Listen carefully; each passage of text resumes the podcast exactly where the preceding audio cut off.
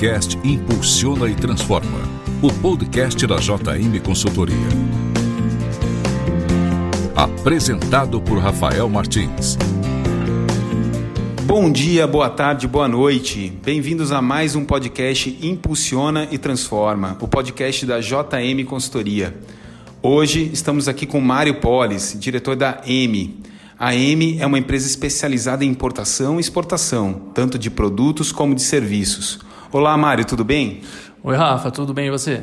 Tudo bem também. O assunto de hoje que vamos conversar é que oportunidades em importação e exportação nos esperam para 2020.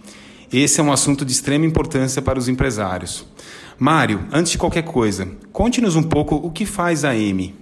Rafa, a é uma empresa de comércio exterior, oito anos no mercado, localizada em Piracicaba. Nós somos especializados tanto em importação e exportação de produtos, como importação e exportação de serviços, que é inclusive uma tendência que a gente vai falar já já. Bacana, Mário. O empresário brasileiro, que está vendo a economia voltar a crescer, ele deve apostar em importação de equipamentos e máquinas do exterior para modernizar a sua planta? Essa é uma excelente pergunta, Rafa. É, nos últimos anos, até devido à crise, os empresários tiveram muita dificuldade de fazer investimentos, de se modernizar e as nossas plantas estão muito depreciadas em relação ao mercado internacional. O que, que eu normalmente sugiro aos empresários aí pensando em perspectivas de crescimento para esse ano? Que realmente eles invistam em equipamentos. O governo brasileiro aí ao longo dos dois últimos anos ele vem incentivando muito a importação de ativos imobilizados, de máquinas, né? E essas máquinas, Rafa, quando elas não têm similares nacional, né, produção nacional desses equipamentos, elas têm um imposto de importação zerado. Então isso dá uma competitividade muito grande para importação de equipamentos. E isso também vale para máquinas usadas. Se você não tiver fabricante nacional daquele equipamento e com comprovar isso na Receita Federal, você também tem o mesmo incentivo. Ah, Mário, então quer dizer que o governo tem criado alguns subsídios na importação de ativos imobilizados? Tem mais alguns incentivos sendo criados para importar ou para exportar?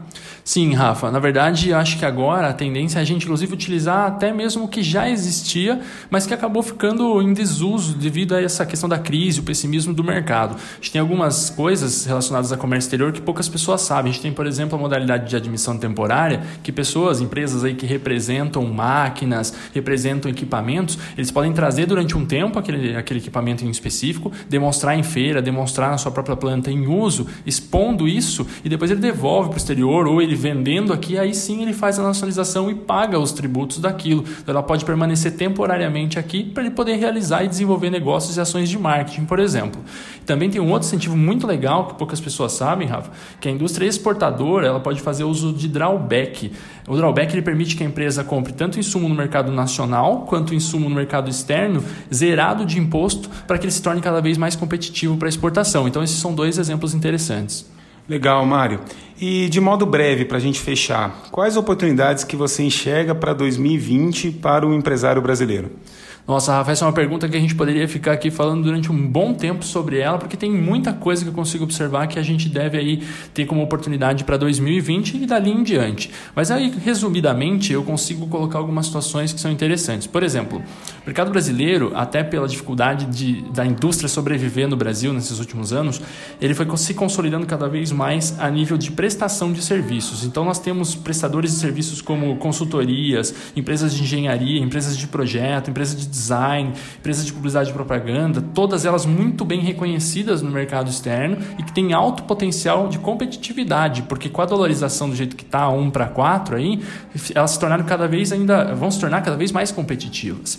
Também consigo enxergar uma outra oportunidade muito legal, Rafa, que são para empresas, que são indústrias aqui no Brasil, que possam produzir como private label, como marca própria. Um exemplo, é, uma empresa de cosmético lá de fora que queira vir para o Brasil, para ela se tornar habilitada na Anvisa, isso demora muito tempo e é uma burocracia bastante alta ainda. De repente, se ela fizer uma parceria com alguma indústria aqui no Brasil que produza já cosmético e ceda a marca e ceda a formulação, obviamente com contratos e coisas desse tipo, ela vai conseguir chegar no Brasil aqui de maneira mais rápida e mais competitiva. Então, acho que essas são oportunidades bem legais aí da gente destacar. Fora isso, com a retomada do crescimento aí da economia, vão faltar insumos no mercado nacional e esses insumos também podem ser importados. Acho que isso a gente também tem que pensar. Legal, Mário, excelentes oportunidades. Bom, Mário, obrigado pela presença aqui no podcast. Eu que agradeço, Rafa. Você ouviu mais um podcast Impulsiona e Transforma. Na semana que vem teremos um episódio com perguntas de vocês sendo respondidas pelo Jabas. Mande sua pergunta aqui pelo WhatsApp mesmo. Obrigado a todos. Semana que vem tem mais. Até lá, um abraço.